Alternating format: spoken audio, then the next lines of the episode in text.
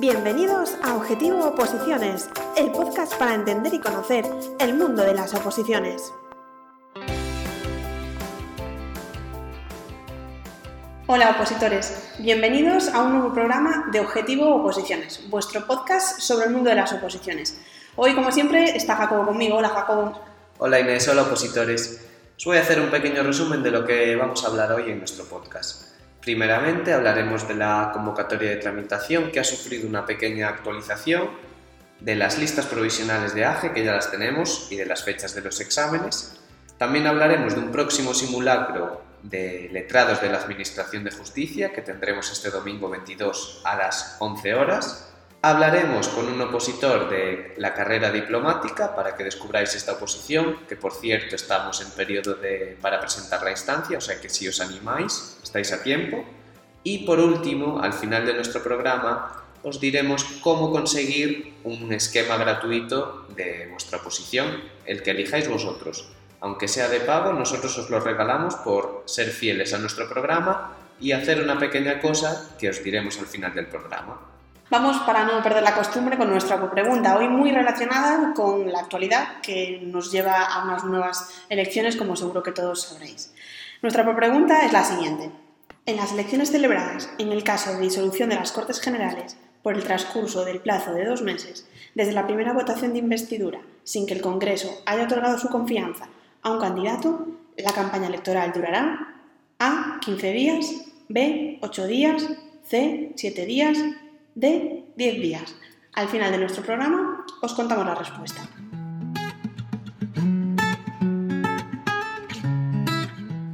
Antes de empezar con nuestra sección informativa, queremos que escuchéis a una usuaria de, Instagram que nos ha mandado una nota de voz con sus reglas mnemotécnicas a través de esta red social. Es al.melero. Seguro que os son de utilidad estas reglas y os animamos a mandarnos audios contándonos más reglas mnemotécnicas o testimonios, preguntas, lo que queráis para emitir en nuestro podcast a nuestro Instagram, arroba opositatest. Vamos con las reglas mnemotécnicas.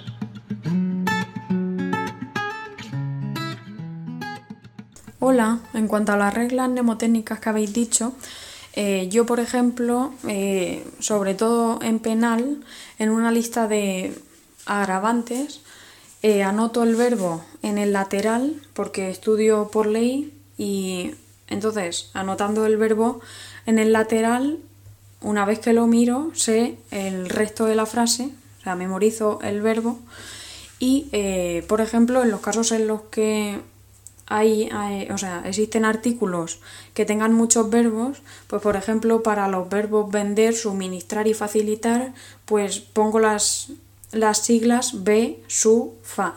Y al final me memorizo la palabra y me acuerdo de esos verbos. Espero que os sirva.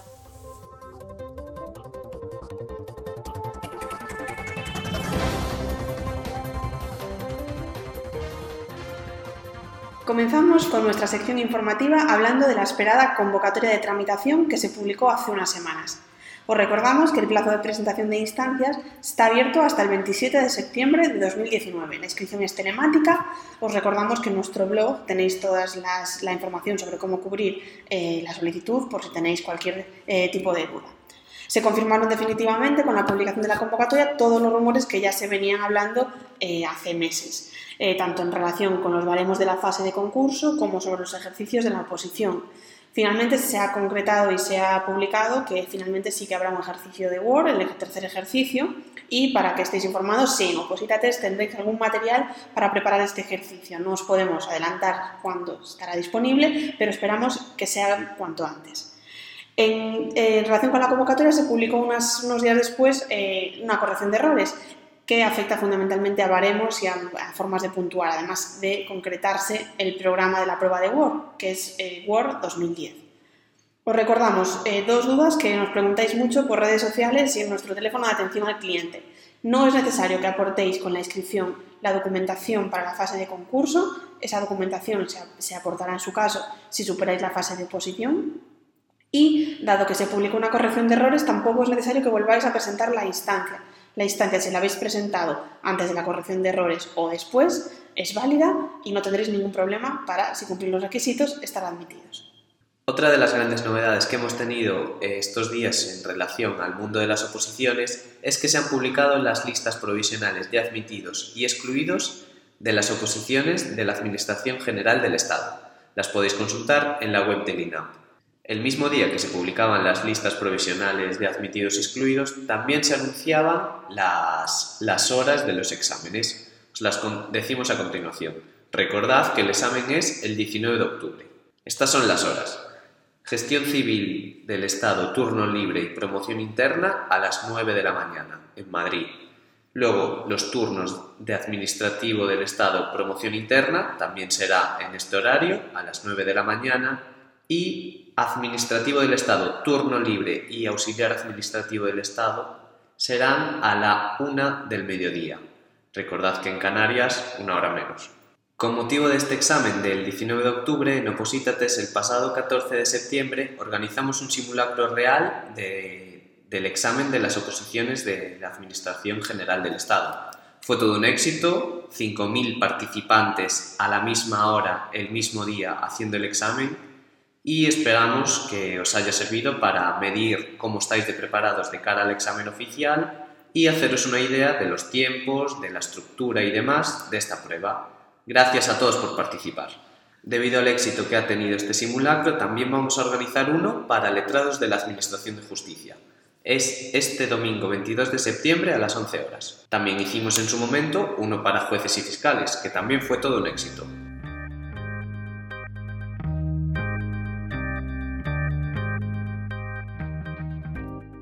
En el capítulo de hoy, Inés va a hablar con un opositor a la carrera diplomática una de las oposiciones con el temario más complejo de España.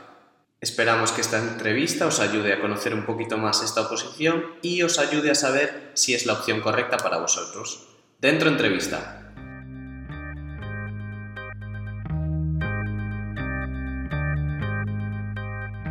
Hoy en nuestro podcast nos acompaña Pablo, un coruñés que desde hace tres años eh, oposita a la carrera diplomática. Hola Pablo. Hola, buenas, ¿qué tal? Bueno, muchas gracias por tu disponibilidad para participar en nuestro podcast y por, bueno, por comentarnos un poco qué es la carrera diplomática y, cómo funciona, porque es una posición que mucha gente desconoce y es una gran desconocida en el mundo, en el mundo de las oposiciones. Cuéntanos un poco, ¿cómo es tu, tu historia? ¿Cómo te decidiste pues, a opositar a la carrera diplomática? Pues a ver, bueno, lo primero, yo en mi caso concreto paso un poquito de la media de edad. Yo tengo 35 años ahora mismo y si es verdad que la mayoría de la gente empieza a opositar esta carrera eh, o esta posición después de terminar la carrera. Eh, yo creo, sin así ojo de buen cubero, que la media de edad cuando la gente aprueba es de 29, 30. Entonces, yo en mi caso sí es verdad que he estado pues trabajando, haciendo un poco vida y fue después que decidí a, a, a opositar. Eh, yo en mi caso pues he vivido en diferentes países, he vivido en Australia un par de años y en China otro par de años, eh, luego por proyectos eh, también he estado fuera pues en México cuatro meses. entonces, bueno, llegó un punto con ya la crisis de los 30 que dije, bueno, me tengo que centrar y, hacer algo con todo lo que he hecho hasta ahora, pues que, que tenga sentido y que a mí me guste también a ser posible. Entonces fue por esto que sí, es verdad que tenía, había tenido esta idea en la cabeza, pero bueno, lo veía como algo muy lejano, quizás inalcanzable. Y nada, pues luego un poco informándome y conociendo a gente que había probado la posición y todo esto, pues dije, bueno, pues mira, tampoco, a lo mejor no es tan inalcanzable y con un poco de disciplina, pues sí que puede ser que apruebe estas oposiciones. Y aquí sigo. Nos comentabas antes de, antes de empezar la entrevista que en tu caso concreto, antes de empezar, bueno, cuando ya estabas empezando a opositar, pero bueno, en un, un impasse que tuviste ahí, estuviste haciendo el máster que hay en la, en la escuela diplomática. Sí, es. Eh, a los seis meses más o menos de estar opositando, eh, cuando bueno, estaba ya opositando, es decir, estaba con mi horario de opositor, pero apareció el examen, la convocatoria para el máster de diplomacia en la escuela diplomática y decidí echarlo un poco, pues bueno, también porque empezaba a estar con este bajón que da a los opositores de sentirte un poco solo, de tener esta rutina y como que veía ahí un poco la luz al final del túnel pensando, bueno, pues hago un máster que está relacionado, pero me relaciono con gente, vuelvo a tener vida social, etcétera. Y lo hice. Mm, sí es verdad que, bueno, en algunas cosas me ayudó, pero sí también es verdad que me ralentizó bastante porque al final no llevas los temas es decir, no tienes el tiempo que tenías antes, al final estás haciendo un máster y las oposiciones casi es eh, algo secundario porque te centras en el máster. Entonces, bueno, me vino bien, pero sí es verdad que lo recomiendo porque a las pocas personas que le puede interesar esta posición, eh, sí es verdad que lo recomiendo única y exclusivamente o antes de empezar a opositar o al principio, porque si no, en mi caso, por ejemplo, a mí me cortó un poco el, el ritmo y esos seis meses no es que los haya perdido, pero bueno, sí, sí que debería haberlo hecho antes y ahora que lo he terminado, que me ha ayudado algunas cosas, creo que me ha ralentizado más de lo que... Pero bueno, sí es verdad que en otros temas, por ejemplo en Derecho, que yo no he estudiado de Derecho, como es el caso de la mayoría de las personas que están para esta posición, eh, me ha venido bien porque no tenía una base firme en Derecho. ¿Y hay algún tipo de prueba para acceder a ese máster? Sí, hay una prueba escrita. Eh, consiste en un comentario de texto sobre un tema que, bueno, en realidad son dos temas, se escoge uno. Y yo en mi año, pues eh, los dos temas que entraron fue un comentario sobre un informe que la Escuela Cervantes había publicado, tema sobre el cual yo no tenía ni idea, es decir, yo no, sabía de tal informe, y luego el otro era el Brexit. Pues un poco, esto como hace dos años todavía estaba el Brexit relativamente fresco, eh, lo hacía poco que lo habían activado. Entonces, bueno, pues ¿qué, se pensaba, qué podía pensar yo que iba a pasar, etcétera. Y bueno, pues, pues, lo debía hacer relativamente bien, que entré. Eh, no, no todo el mundo se presentan unas 300 personas, yo creo recordar, y hay 120 plazas, pero no siempre se llenan. En mi año fueron unas 90 y algo personas las que entraron al final. Y luego el proceso de la, de la, oposición, la oposición a la carrera diplomática, ¿cómo es? ¿Cuántos ejercicios tiene? Sabemos que es una oposición durísima, que tiene un montón de ejercicios y luego además que hay que dominar un montón de temáticas muy diferentes, de muchos aspectos de derecho, economía, historia. Eh, cuéntanos un poquito cómo es el proceso de la oposición. Lo de la, efectivamente, yo creo que uno de los puntos claves de esta posición es que toca muchos temas. Entonces es bastante difícil, a diferencia de otras oposiciones, incluso de nivel A1, que alguien entre ya conociendo casi todo el temario. Pues eh, hay oposiciones que se centran mucho en el tema jurídico, pues si alguien se ha centrado mucho en su carrera de derecho, pues bueno, puede ser que casi todo el temario le suene. En este caso, sin embargo, como es muy variado, eh, en cuanto a carreras, quizás las personas que han estudiado Derecho y Economía, como carrera doble, sí puede ser que tengan bastante más facilidad, pero luego también hay Historia, bastante, eh, Unión Europea, eh, Cooperación al Desarrollo, es decir, se tocan bastantes temas que es difícil que antes de opositar se conozcan todo este abanico de temas por parte del opositor. Son el, es decir, la oposición en sí son cinco pruebas, eran cuatro hasta el año pasado, pero ya se ha publicado eh, un comunicado en el que se dice que a partir de ahora se va a retomar una quinta prueba que se había dejado, que existía hace años, yo no la recuerdo porque a lo mejor te estoy hablando de hace 15 años o 10, no sé. Eh, es una prueba extra. Entonces, ahora mismo, tal y como está, son cinco pruebas. La primera es un test de respuesta múltiple, 100 preguntas eh, sobre los 200 temas del temario. El temario tiene 200 temas. Entonces, el primero es eso, el, pues, tipo test. Eh, las preguntas positivas, evidentemente, son puntos, las negativas restan un tercio. Eh, vale, luego el siguiente examen es un comentario de texto, similar en parte al de la escuela diplomática que te comentaba, pues un texto, ya sea un tema o una frase a comentar, eh, se escribe, y luego otro día, delante ya del tribunal, se lee y posteriormente se realiza una breve entrevista. Pues se le realizan preguntas al opositor, pues tanto de trayectoria, de por qué usted quiere opositar. Usted ha mencionado a tal autor en su comentario, podría hablarnos un poco más de él. Eh, a lo mejor a veces te ponen en situaciones de, bueno, está usted trabajando ya y le sale este, esta situación, ¿qué haría usted? Una entrevista. Sí. El tercer examen es el de idiomas, eh, ahora también te comento ya un poco cómo va a ser a partir de este año. Seguramente saldrá ya para septiembre-octubre. Eh, antes se daban unos idiomas a elegir, como ahora vuelve a ser únicamente inglés y francés. Inglés es obligatorio y francés vuelve a serlo desde este año. Posteriormente hay opción de, existe la opción de presentar un tercer idioma para sumar puntos. Si se suspendiese este tercer idioma no pasaría nada, no pasaría nada, no se suspendería. Pero es verdad que para inglés y francés hay que aprobarlos. El idioma, bueno, de inglés, eh, yo creo que hay un C2. O sea, en, idioma, en cuanto a inglés, sí hay que tener un, idioma, un nivel muy alto. En francés también hay que tener un muy alto, pero bueno, alguna persona que he visto quizás yo creo que sería más bien un nivel C1. Eh, algún error se permite. Bueno, he visto alguna persona que ha pasado este examen que quizás, eh, vamos, yo por ejemplo también soy uno de estos casos. Yo cuando me presente ahora mismo estoy en Francia precisamente de vacaciones porque mi francés no es perfecto, no, he vivido en Francia en tiempo largo, etcétera. Entonces, bueno, tengo que mejorarlo un poco. Eh, pero bueno, aún así es un nivel alto, un C1 es un nivel alto. Entonces, estos son los dos idiomas. Eh, igual, se hace un comentario de texto, se hace una traducción, ahora es un comentario de texto. Posteriormente se lee delante del jurado y después eh, se hace el examen oral.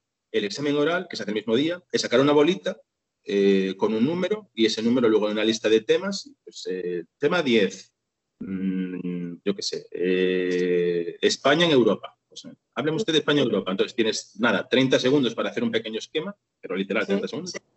Y tienes que hablar durante 5 minutos en el idioma en cuestión. Eh, pues, eh, pues empiezas a hablar, ¿no? Un poco con, cierto, con cierta organización, que no te tengan que parar al quinto o sexto minuto, ¿no? Que tú ya pues termines y que esté bien hilado todo. Eh, bueno, normalmente sí suelen ser temas un poco más de política, pero a veces han caído temas un poco más abstractos, tipo, no sé, la Coca-Cola, cosas así. Ver que tienes la habilidad de que te sacan un tema de la chistera y que tú sabes desarrollarlo y que, bueno, sabes un poco hablar de todo, ¿no? Que al final es, en cierto modo, parte de este trabajo. el cuarto idioma es el más duro, es el de los temas, son orales. Eh, en el cuarto examen eh, sacas cuatro bolas, una por, son cuatro grupos, los distintos temas. Entonces, cada grupo son 50 temas si en algún momento no me estoy explicando o no queda claro, porque mi cabeza, claro, mi cabeza lo tengo tan lógico y tan, está, tengo esto, pues ya me suena, pero a lo mejor lo estoy diciendo de una manera que no se entiende. No, totalmente, no estamos enterando, no te preocupes. Vale, vale, pues los distintos temas están separados en cuatro grupos. El primer grupo, pues más de Derecho Internacional, el segundo Administrativo Constitucional, etcétera. Cuarto Historia. Entonces sacas una bola de cada tema y, eh, muy bien, pues todos esos temas, ahora te llevan una habitación al lado para que tengas 15 minutos para eh, hacer los esquemas. Hacer unos esquemas, pues más o menos calcula unos tres minutos y medio, cuatro por, por tema, eh, para hacerte un esquema y luego vuelves a la habitación con el tribunal y tienes una hora para hablar de esos cuatro temas, 15 minutos por tema. Lo ideal es que sean 15 minutos por tema, es decir, no hables 20 minutos de uno y 10 de otro, eh, porque bueno, posiblemente suspenda si es el caso que lo haces así. Eh, y ya está, el año pasado, hasta el año pasado era así, es decir, si aprobabas esta prueba, eh, habías aprobado, eh, se hacía una media, etcétera. Bueno, más que si hubieses aprobado, en principio, vamos, casi todos los que habían aprobado, al final la media ya le daba para aprobar. bueno, digamos que sí, que si habías aprobado este examen, habías aprobado. Pero si es verdad que eran añadido este quinto examen, eh, que es una prueba práctica. Eh, lo único que conozco es la descripción que aparece en la página web, que en un principio es una, es una es decir, te pone una situación práctica, pues está usted trabajando en el consulado y le aparece, no sé, no lo sé, me estoy inventando la situación, una petición de asilo. ¿Qué haría usted? Bueno, pues, pues debería saberlo, eh, basándote en el temario, saber qué hacer o cualquier otra situación. Y esta sería la última prueba. Después de esto, ya, porque me imagino que vas a preguntar, si se aprueba, hay un curso de un año, eh, ya, digamos, estarías dentro, si es verdad que el curso supone eliminatorio, si no lo haces bien, si no, pero bueno, no, no sé de nadie que le haya pasado esto. Entiendo que si has estado cuatro años opositando y dejando tal, vas a hacer el curso este segurísimamente. Es un curso, pues ya digamos, de preparación para después trabajar todo por lo que nos cuentas, es una posición durísima, con un montón de ejercicios muy variados, el idioma, o sea, el idioma, luego los temas pues eso, historia, economía, etcétera, etcétera.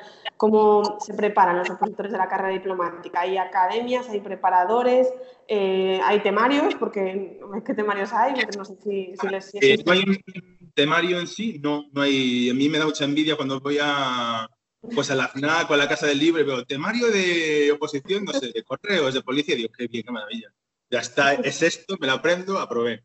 No hay un temario en sí, eh, es decir, hay un temario que es el de la eh, convocatoria, son estos 200 temas, pero no hay, digamos, como otras oposiciones, un libro que dices es que te apruebas esto y te lo aprendes y vas a aprobar.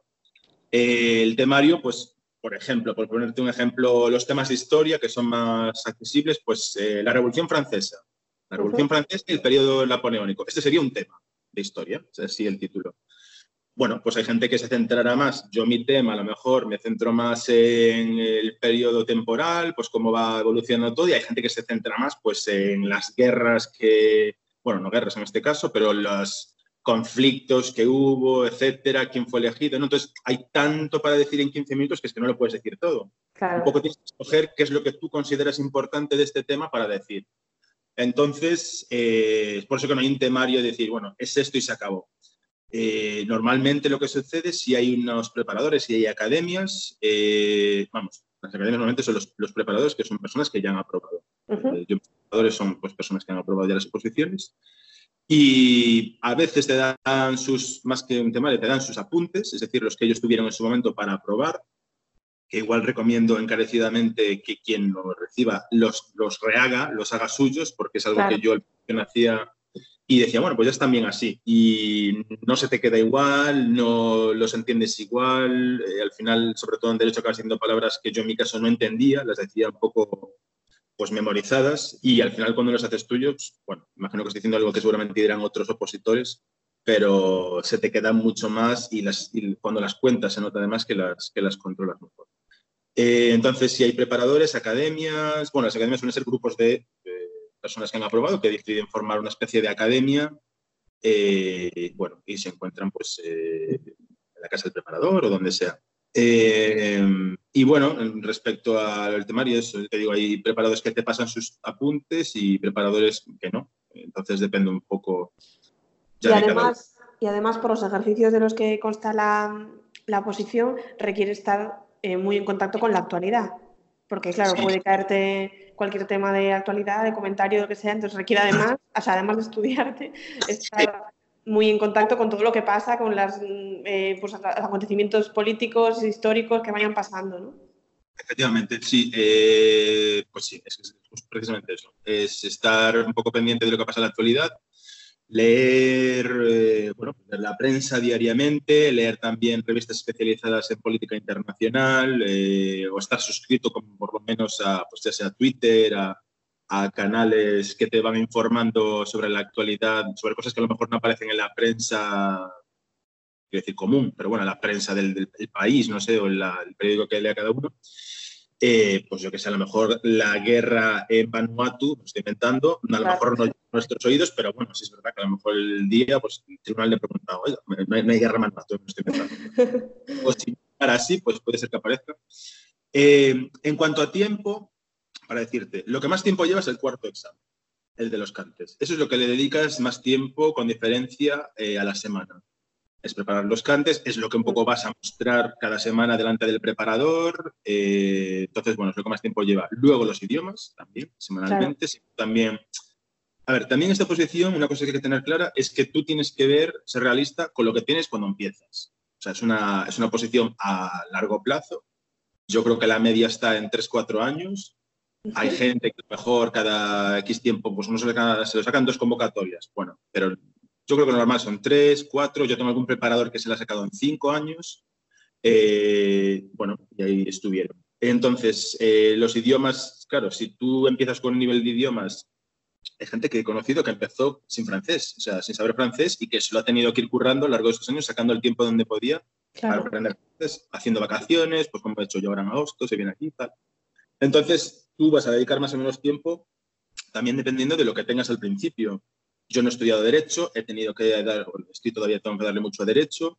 A los idiomas, por ejemplo, inglés lo tenía bien, lo tengo bien, entonces no he tenido que dedicarle tanto tiempo, etcétera. Eh, a lo mejor si eres una persona que es que no te ha interesado mucho la política en general, por lo que sea, hombre, raro que te quieras dedicar a esto y no, pero bueno, pues tendrás que empezar a leer más, leer un, poco eh, compensar si tienes alguna desventaja inicial. Pero bueno, con diferencia lo que más tiempo lleva son los cantes y lo de estar actualizado, pues hay que hacerlo y sacar el tiempo de no sé de dónde. Yo suelo leer por la mañana, nada más levantarme, leo así un poco, toda una aplicación de estas que te ponen periódicos de todos sitios, que ya la escojo yo, y por la noche igual.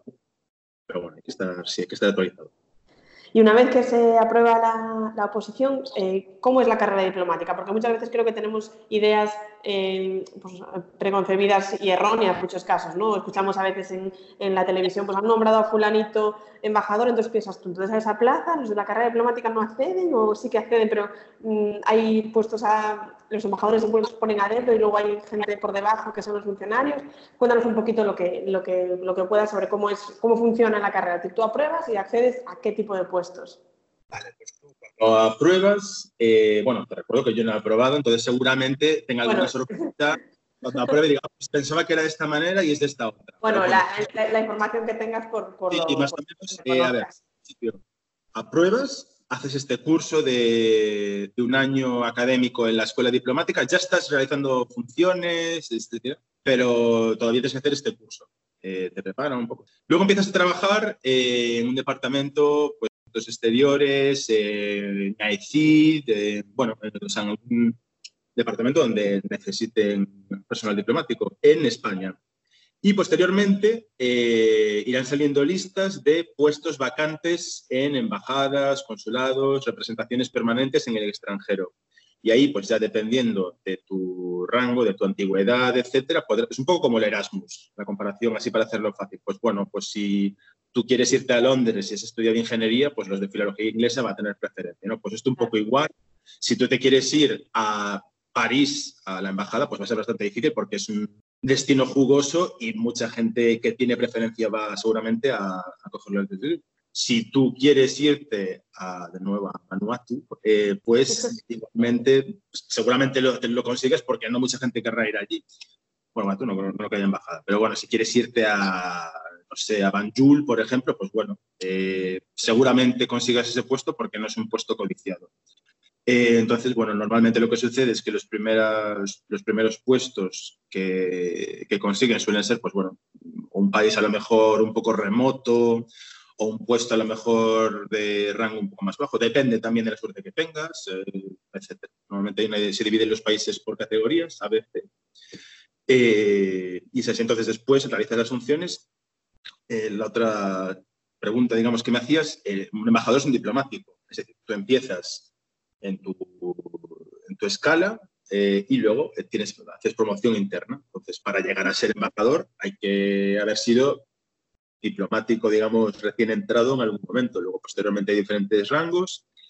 Eh, pero bueno, sí, sí es verdad que para ser embajador, eh, de forma general, sí hay que haber realizado esta oposición y, bueno, tener que te- haber, haber realizado una, una labor en la carrera diplomática durante un periodo.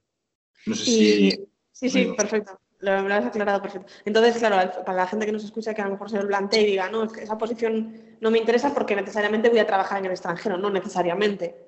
Hay puestos en España de, en la carrera diplomática. La idea es que vas a estar en el extranjero. Sí. que vas a estar en el extranjero. O sea, si es una persona que dice no me gusta nada vivir en el extranjero, no. pues, No la ligas. Eh, no, si es verdad que cada X tiempo vas a volver a España, vas a estar en el ministerio, pero bueno, es una... Y si es posible, bueno, esto no te quiero mentir, pero creo que pasa... Bueno, no sé si hay gente que a lo mejor ya a la larga decide, mira, me vuelvo a Madrid y me quedo allí. No sé hasta qué punto es posible, pero bueno, por lo general no, te van a mandar afuera. O escoges tú un poco o ya llega un punto en el que te dicen, mira, váyase usted aquí, ha salido así. Eh, no, no es, no es una no es una posición en la que vayas a estar en, en Madrid todo el tiempo. ¿no? La idea es, por ejemplo, a mí es lo que me atrae. Me gustaría, como he vivido en el extranjero, sé lo que es, sé que me gusta, etcétera, pues sería una posición que me permitiría realizar o continuar con este estilo de vida que me gusta, entre otras cosas, eh, pudiendo realizar un trabajo muy interesante. Es por ello que me apetece esta posición. Pero vamos, si no te gusta ir en el extranjero o ya tienes una familia y no te apetece, etcétera, no es, no es tu posición. Y es una posición que se convoca todos los años. Sí, ha habido un parón, un parón de dos o tres años durante la crisis, pero bueno, ahora desde que se ha vuelto a convocar, creo que, este- es que no quiero mentir, pero creo que fue el parón, no sé, 2012, 2013 a lo mejor, no lo recuerdo bien. Eh, y desde entonces sí se ha convocado anualmente. Eh, el año pasado, pues, que se finales de agosto, principios de septiembre, y ahora, bueno, se rumorea que en septiembre volverá a salir la convocatoria, etcétera. Sí, se está, se viene desde hace cinco años, se, hace anual. sí. Y son además pocas plazas relativamente. Son pocas plazas, pero se presenta también poca gente. Poca gente. Eh, eh, sí es verdad que casi todos los que se presentan, no- bueno, yo, yo mismo lo he hecho anteriormente, pues presentarte una oposición que realmente no has preparado, pues para ver. Claro. Y si es verdad que en esta oposición no suele haber mucha gente que se presente para ver. Es decir, siempre hay gente, ¿no? Pero por lo general es gente que ya se está preparando un poco, porque el primer examen es, o sea, lo puedes ver en internet, ¿eh? Sí, sí. Eh, hay un examen, el tipo test, y ya lo haces tú en casa y dices, vale, pues esto es el examen, ya no tengo que ir al, examen o gastar el dinero de la prueba, lo que sea. Eh, entonces ya un poco ahí ves que el nivel, pues a lo mejor yo me acuerdo, justo antes de empezar a opositar, que digo, voy a hacer el examen. Y de 100 preguntas creo que respondí correctamente dos o tres. Y de historia, ¿no? Pues eh, cosas que te acuerdas de casualidad, pues y, ya está, no más. Entonces, eh, no suele ser, vamos, plaza suele haber unas 30 en los últimos años que está bastante bien en comparación a lo que ha habido anteriormente. Eh, y se presentan pues, en las 300 y algo, 400 personas. Ah, vale, se presenta poquita gente. Claro, no es como estas. Hay, hay 100.000 plazas, se presentan 25.000. No. Es una proporción, pues más o menos de un 10%, pero vamos, te digo que no, que no pienses, ah, pues un 10%, a lo mejor tengo suerte. No, es que esa de parte es matemático, o sea, si no lo sabes, no lo sabes, no vas a pasar. Aparte son eliminatorias, entiendo, o sea, no pasas el test, no pasas el siguiente, y el año que viene, si te quedas en el último examen y el año que viene retomas, empiezas de cero. Claro, claro, claro, claro. Bueno, eh, Pablo, para acabar ya, le hacemos siempre en nuestro podcast unas preguntas estándar a toda la gente a la que entrevistamos. Y una de ellas es que nos recomienden un libro, una película, una serie o algo que pueda ser interesante para los opositores en cualquier ámbito, bien para desconectar, bien por motivación o bien, por lo que sea. Pues a ver, yo recomiendo, por ejemplo, a los que estén opositando y que tengan que preparar idiomas, leer libros, a lo mejor suena un poco tonto, no sé, a mí me ayuda, leer libros que ya he leído, a lo mejor hace tiempo, y digo, me gustaría releerlo y leerlos en el idioma en cuestión. Yo, por ejemplo, ahora me estoy leyendo, eh, me gustó mucho cuando lo leí, pues tendría 15, 16, el retrato de Dorian Gray, y ahora me lo estoy leyendo en francés, que no es el idioma original, pero como ya sé de qué va, etcétera, es un idioma así culto, me viene bien. Y pues es que no se me viene ninguna vez. Te voy a recomendar el último libro que he leído y que me gustó mucho, que no tiene mucho que ver con oposiciones ni nada, pero bueno, lo recomiendo porque es un poco desconocido, que se llama El problema de los tres cuerpos. No sé si alguien a lo mejor lo ha recomendado, le suena. Es ciencia ficción, o sea que no tiene mucho He, escuchado hablar de él recientemente, que está... Está muy bien, pero bueno, no tiene nada que ver con posición. da igual, da igual. Que de Mekun, que dice la gente, ay, qué bien, me cambió la posición. No va a ser esto, pero es un libro, es una trilogía, es muy interesante más que nada para desconectar, a lo mejor cuando haga falta. Bueno, lo he leído y me ha gustado y lo recomiendo. Perfecto. el autor chino que siempre queda bien con los autores chinos. Bien. Y luego, eh, otra de nuestras preguntas es, eh, ¿a quién te gustaría que, o quién te parecería interesante que, hablásemos con él en nuestro podcast? ¿vale? Puede ser una persona concreta, puede ser una persona tipo, eh, pues un cargo, un tipo de persona, un preparador de X oposición, un funcionario de X cuerpo o algo así. ¿A quién te gustaría oír? a ver. Hombre, sí me parece interesante porque no. Al final entiendo que tenéis acceso pues, a gente que está postando. Quizás me gustaría alguna vez escuchar a alguien que no tiene ocasión de alguien que haya estado positando bastante tiempo, tres años, etcétera, y que no haya probado y que la haya dejado. Tenemos ya varias peticiones de, ese, que entrevistar ah, ese perfil. Sí. no tenéis, imagino, porque mirad así un poco. No, no, no, pues estamos pendientes de, ah, gestionar eso sería interesante, pues, que, claro, que me digan, oye, chicos, olvidaos, esto es un... O que digan, no, realmente me dio disciplina y luego, porque luego te dice mucha gente, ah, los de recursos humanos aprecian mucho que tengas la disciplina. Yo digo, ¿esto es verdad? ¿Quién lo dice esto? esto es una leyenda hermana para darme esperanza. Entonces, si alguien que haya pasado por esto y luego diga, pues efectivamente, hice una entrevista y vieron que estuve tres años y, y sí, pues me daría un poco de tranquilidad de espíritu y la verdad. Vale, genial. Y la última nos la dejó nuestra anterior invitada, que era Mari Carmen, que era una chica que estaba opositando a los cuerpos de justicia, y nos dejó una pregunta para ti, que era ¿cómo te ves dentro de un año? ¿O cómo te gustaría verte dentro de un año? Me gustaría, me gustaría verme aprobado y, bueno, no, a ver, yo desde el principio me lo he tomado cuatro años, porque no había estudiado Derecho, porque también, bueno, con lo que tenía, digamos, con mis mis herramientas, creo que siempre lo he dicho cuatro años. Entonces sería, espero, la convocatoria siguiente la que aprobaría. Ya dependiendo de cómo, si aún así suspendo, pero veo que me quedo a las puertas y bueno, venga, un año más, si no, no. Entonces me veo, pues, pues quizás aprobando o quizás a punto de aprobar, entonces de los nervios porque estoy de exámenes pero bueno, a un año todavía me veo aprobando, eh, aprobando, me veo opositando seguramente otro año más, o sea que estaré ya pues desquiciado. bueno, ya serán cuatro años para entonces, eh, pero bueno, igual si, si apruebo, pues bueno, compensado está todo. Vale, perfecto, Pablo. Pues nada, acabamos ya. Muchas gracias por, tu tiempo y por, y por tu disponibilidad y por contarnos un poquito en qué consiste la, la oposición de la carrera diplomática. Vale, a vosotros muchas gracias.